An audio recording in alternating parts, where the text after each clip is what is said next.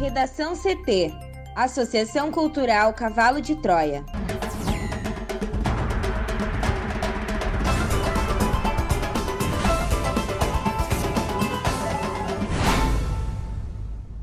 Agora, no Redação CT. Porto Alegre amplia vacinação para pessoas de 45 anos nesta quinta-feira. Lira não vai analisar pedido de impeachment e diz que irá esperar avanço da CPI.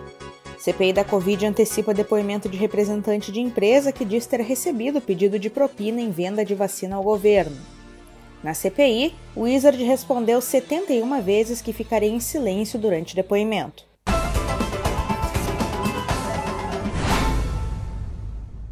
Eu sou a jornalista Amanda Hammermiller, este é o Redação CT da Associação Cultural Cavalo de Troia.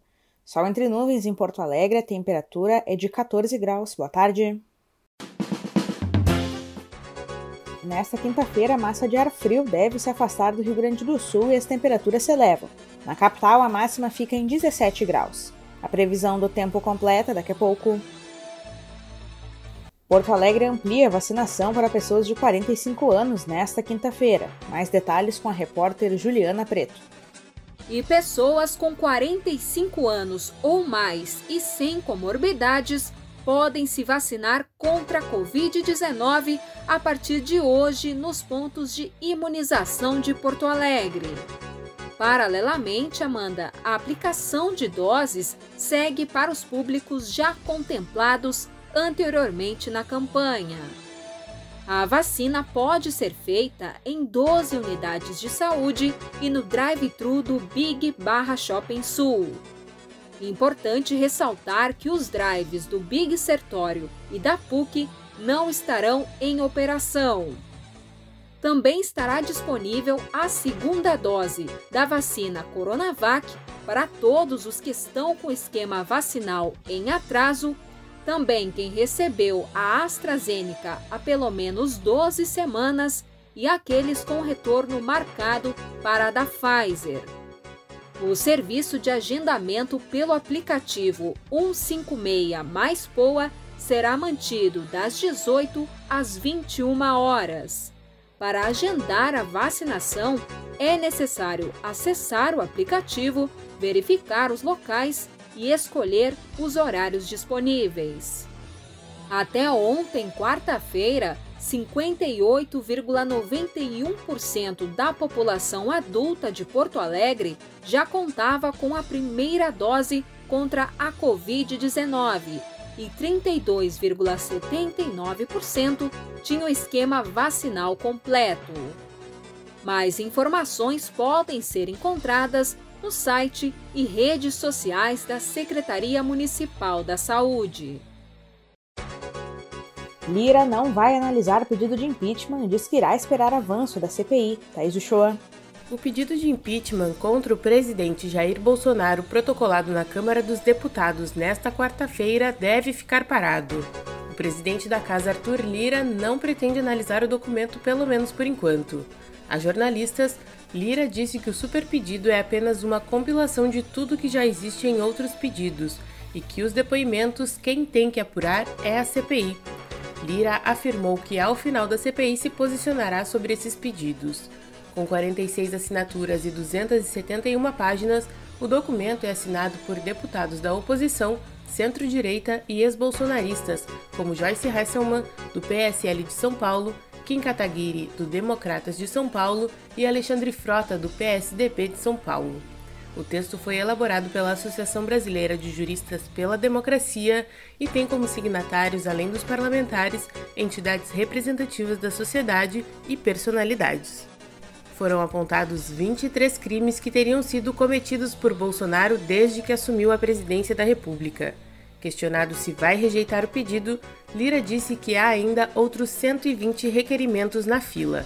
Ao final da conversa, o presidente da Câmara, que sempre se colocou contra a instalação de uma CPI neste momento, fez um comentário sobre o trabalho dos senadores. Em tom irônico, disse que vai esperar a CPI que, abre aspas, está fazendo um belíssimo trabalho, bem imparcial, fecha aspas. Para o Redação CT, Thaís Uchoa. A CPI da Covid alterou a agenda prevista para esta quinta-feira.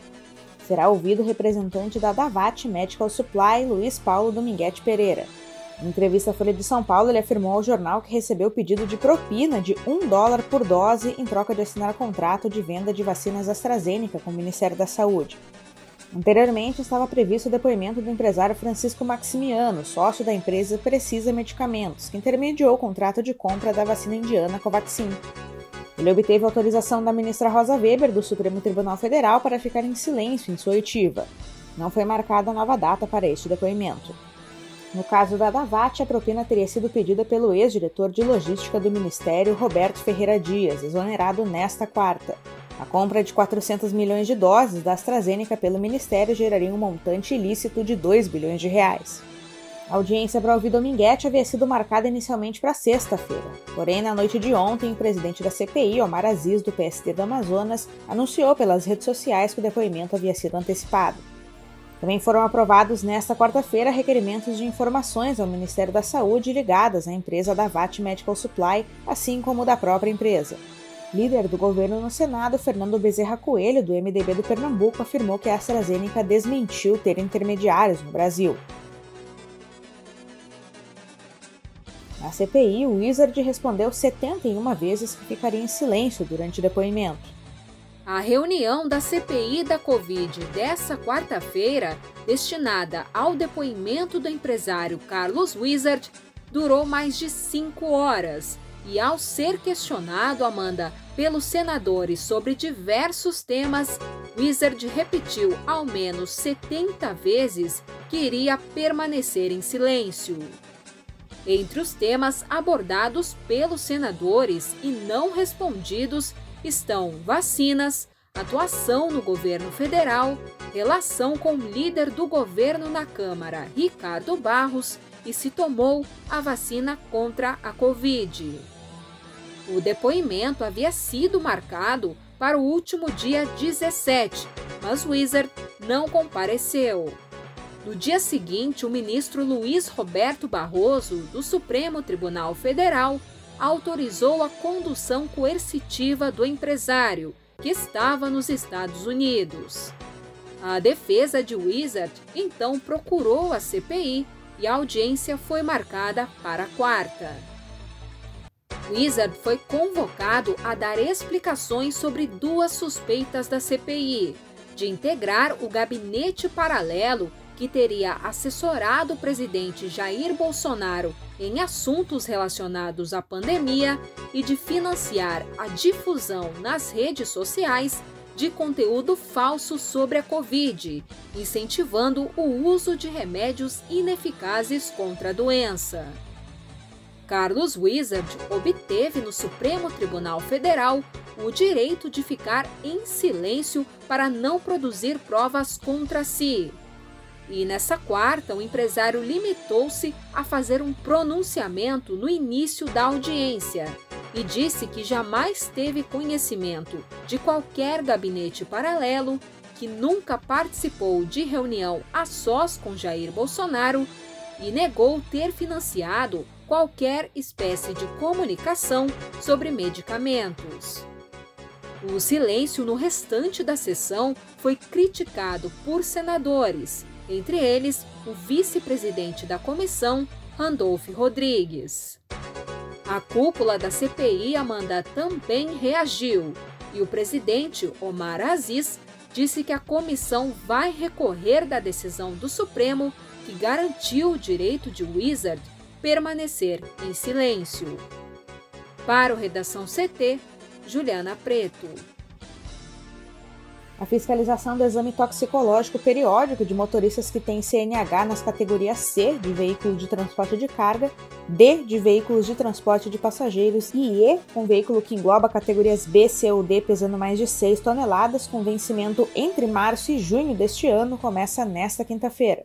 Em todo o Brasil, há quase 5 milhões de condutores habilitados nessas categorias. Quem não estiver com o exame em dia, de acordo com as novas regras do Conselho Nacional de Trânsito, pagará multa de R$ 1.467,35, além de ser punido com 7 pontos na carteira, uma infração gravíssima, e suspensão do direito de dirigir por três meses. O Denatran informou que a fiscalização será feita pelos órgãos autuadores de cada região e, no caso das rodovias federais, pela Polícia Rodoviária Federal. De acordo com a nova lei de trânsito, que entrou em vigor no dia 12 de abril, os motoristas com CNH nas categorias C, D e E, com idade inferior a 70 anos, devem realizar o exame toxicológico a cada dois anos e seis meses, a contar da data da emissão ou renovação da habilitação. Ou seja, mesmo com a nova validade de 10 anos nas habilitações para condutores de até 50 anos, o motorista deve ficar atento para não perder o prazo de 30 meses para renovar o toxicológico. Uma opção para não esquecer a data é instalar o aplicativo da Carteira Digital de Trânsito, que alerta sobre o vencimento do exame. Os motoristas obrigados a realizar o teste são aqueles que dirigem caminhões, ônibus e carretas. Estatísticas do Denatran apontam que há 4,8 milhões de condutores nessas condições em todo o Brasil. A legislação determina que, além de realizar o teste, o motorista precisa comprovar o resultado negativo. Chamado de exame toxicológico de larga janela, o procedimento detecta o uso regular de drogas pelo prazo mínimo de 90 dias anteriores à data da coleta da amostra. Pode ser feito com pelos ou fios de cabelo. De acordo com o CONTRAN, o prazo para o laboratório credenciado inserir no RENASH o resultado do teste é de 15 dias. Entretanto, a informação de que a amostra foi coletada precisa entrar no sistema em até 24 horas, independentemente do resultado. Com essa informação, o condutor ficará livre de uma eventual multa durante a fiscalização. Quando o resultado for disponibilizado, a autoridade de trânsito vai tomar as medidas cabíveis para cada caso. Liberar o motorista para dirigir e renovar seu documento ou, em caso positivo, aplicar as punições previstas. Nessa hipótese, a permissão para dirigir só será reativada com a apresentação de outro teste, dessa vez com resultado negativo. Na redação CT, agora a previsão do tempo com Juliana Preto. E a partir desta quinta-feira, a tendência de que a massa de ar polar comece a perder força no Rio Grande do Sul.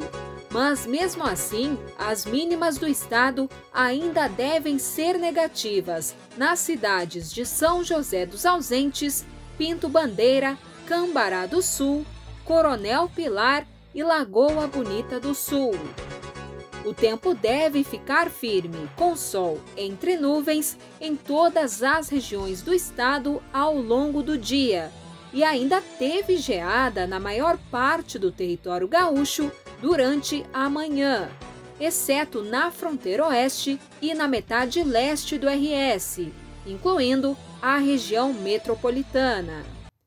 A previsão é de que a temperatura máxima do estado, de 22 graus, ocorra em Vicente Dutra e em Novo Tiradentes, ambas no norte. A máxima aqui em Porto Alegre será de 17 graus e a previsão é de sol entre nuvens. Já amanhã, sexta-feira, a possibilidade de geada se encontra apenas na Serra. Nas demais áreas, as temperaturas se elevam um pouco e o tempo fica firme.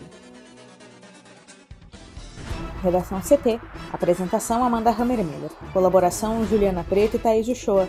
Uma produção da Associação Cultural Cavalo de Troia com apoio da Fundação Lauro Campos e Marielle Franco. Próxima edição amanhã, da tarde.